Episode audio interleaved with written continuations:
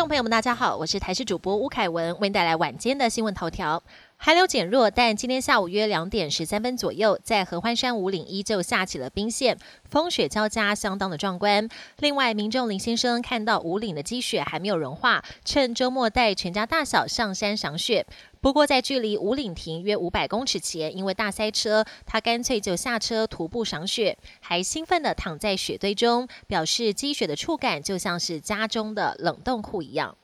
文化部推出十六到二十二岁文化成年礼金，日前才刚爆出有学生用文化币购买拍立得的乱象。近期有网友在网络上发文，表示自己想用文化币购买故宫门票，却被售票员拒绝，让他感到很疑惑。对此，故宫表示，因为对账后台系统使用不流畅，因此才会暂停提供使用文化币购票服务。不过现在已经恢复，坦言故宫作业疏失，向社会大众致歉，强调未来持有文化币使用身份者就符合免费入场参观条件。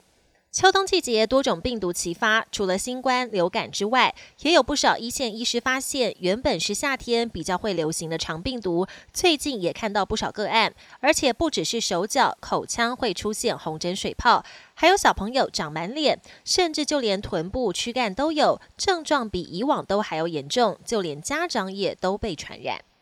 国际焦点：中国气球频频飘越台海中线，美国同样高度关注。白宫国安会发言人表示，中国应该清楚说明用意为何，并重申台湾选举不应该受到干涉。另一方面，白宫国安顾问苏利文以及中国外交部长王毅二十六号起在泰国曼谷会晤两天，双方除了谈到美中关系与台湾问题，也针对红海安全等议题交换意见。